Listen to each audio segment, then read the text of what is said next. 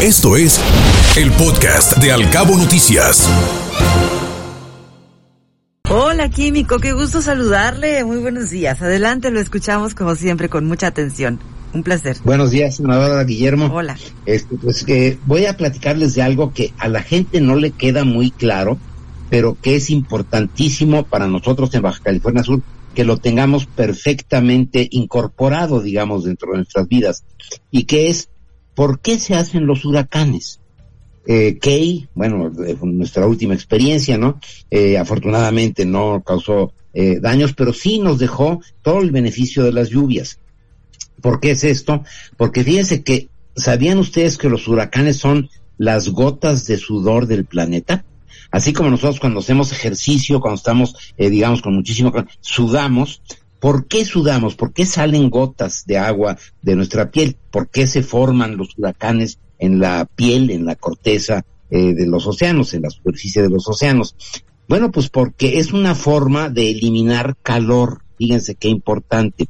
Cuando nosotros estamos haciendo ejercicio intenso y que sudamos, estamos en eh, mucho calor y estamos sudando, o cuando tenemos fiebre, fíjense qué importante que también sudamos. ¿Por qué es esto?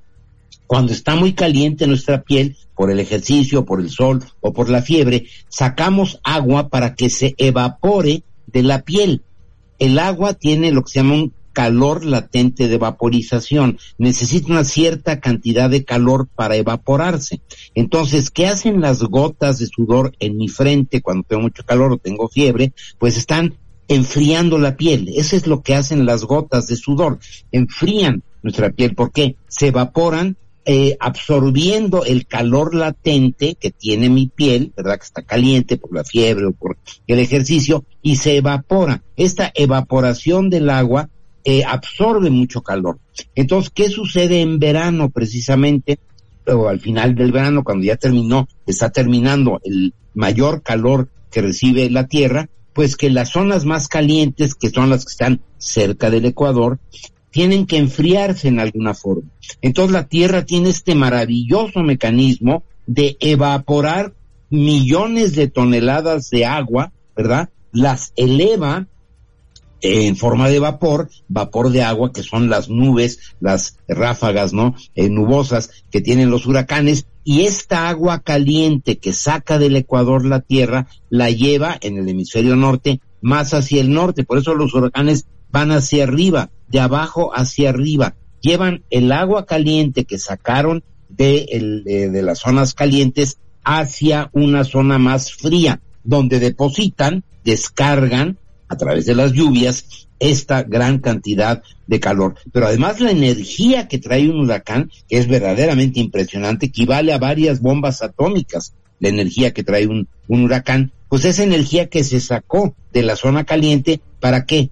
Para mantener el equilibrio, la homeostasis maravillosa que tiene nuestro planeta con las corrientes submarinas, con el equilibrio de las temperaturas, de tal manera que no se desequilibre, desequilibre en la corteza terrestre, ni la superficie del mar y sobre todo nuestra atmósfera. O sea, los huracanes son la forma en que tiene el planeta de distribuir la energía. Cuando vemos que se nos acerca un huracán, que vemos ese a veces monstruo que nos asusta mucho, lo que debemos de pensar es, esta energía viene de una zona caliente a depositarse en una zona más fría y con esto se traen las lluvias.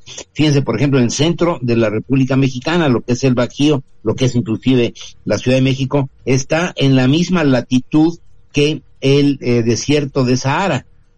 Debería ser un desierto, ¿no? Pero no lo es por los huracanes, tanto de la vertiente del Golfo como de la vertiente del Pacífico. Entonces, esta forma, digamos, de la Tierra de equilibrar las temperaturas, pues debemos reconocerlo como una magia extraordinaria que tiene nuestro planeta. El problema que se nos viene encima es que nosotros estamos sobrecalentando la superficie de la Tierra, la corteza terrestre y la atmósfera a través de nuestro consumo de energía, a través de nuestros desperdicios, de nuestra falta de eficiencia, etcétera. Entonces, la Tierra la estamos calentando, nos estamos sobre ejercitando o le estamos dando fiebre al planeta y por eso tiene que sudar más. Por eso hay más huracanes, son más gotas de sudor que usa la Tierra para equilibrar las temperaturas del planeta. Esto es importante saberlo porque es parte inherente a nuestra vida en Baja California Sur y tenemos que comprender la maravilla que esto significa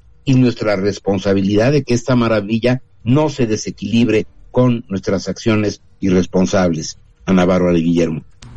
Muchísimas gracias. Qué interesante lo que nos está platicando, porque estamos ya como muy familiarizados con el tema de los huracanes y que si viene uno después del otro, que si se forma una baja presión y que si evoluciona a un fenómeno con mayor intensidad.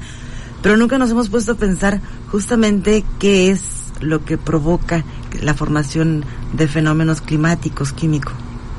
Exactamente, son las maravillas que tiene nuestro planeta de autocontrolarse, equilibrarse, evitar que haya grandes disparos en temperaturas, en presiones, etcétera. Nuestro planeta, eh, hay una toda una teoría que se llama la teoría Gaia de James Lovelock, que acaba de fallecer a los 100 años, por cierto.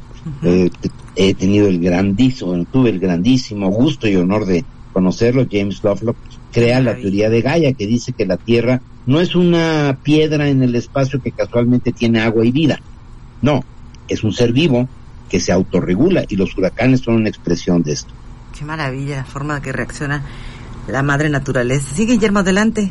Químico, como siempre, escuchando con mucha atención estos conceptos que comparte con nosotros y que además convierte la ciencia y lo complicado en una conversación mucho más amena y agradable de escuchar. Y bueno, frente a este primer huracán Key y que nos recuerda el paso de Juliet, de Odile o de Lisa aquí en Baja California Sur, ¿cómo ha influido también, eh, Químico, nuestro comportamiento y la forma en la que la sociedad se ha ido desenvolviendo con respecto al número de huracanes o fenómenos que están más presentes en nuestro planeta? Bueno, yo considero, Guillermo y Ana que una cuestión afortunada, optimista dentro de todo esto que está pasando es que tenemos mucho más conciencia, ¿no? Yo creo que sobre todo en, las generaciones más jóvenes, los chavos ahorita de, en la adolescencia, saliendo de la adolescencia, en la primera juventud, 20 años, digamos, eh, la conciencia es mucho mayor acerca de lo que significa este equilibrio de la, de la madre tierra, ¿no? Y el hecho de que tengamos huracanes más intensos y que tengamos huracanes más seguidos, pues se debe a que estamos calentando la superficie, o sea, la tierra tiene que sudar más para poder equilibrar lo que nosotros estamos causando. Como quien dice, le estamos dando calentura a la tierra, entonces pues tiene que sudar más, ¿no? hay que estar conscientes de eso, de que tenemos una responsabilidad con los ecosistemas, con todo lo que tiene que ver con estos equilibrios que la Tierra nos demuestra esta inteligencia, por decirlo así, que tiene para autoequilibrarse. Hay toda una gran cantidad de otras cosas maravillosas. Estamos descubriendo actualmente, por ejemplo, la velocidad con la que se desplazan las corrientes submarinas. A nosotros nos toca la corriente de Humboldt, una de las más importantes eh, del planeta. Y son corrientes submarinas que mueven trillones y trillones de toneladas de agua que se están moviendo por abajo de la superficie del océano. Un pequeñísimo aumento en la velocidad con la que se desplazan las corrientes o un pequeñísimo decremento, que se hagan más lentas las corrientes, trae consecuencias verdaderamente eh, impensables. Eso es lo que preocupa mucho a los científicos del panel intergubernamental sobre cambio climático. Así que lo debemos tomar en cuenta y considerar que esta Tierra, que es inteligente y que tiene sus propios equilibrios, pues que le tenemos que ayudar, no, no desayudarla, ¿no? Muchísimas gracias, químico. por su tiempo, como siempre. Qué interesante. Al contrario, que tengan un muy buen día. Que esté muy bien. Hasta pronto. Buenos días. Escuche Al Cabo Noticias de 7 a 9 de la mañana con la información más importante de los cabos, México y el mundo por Cabo Mil Radio 96.3. Siempre contigo.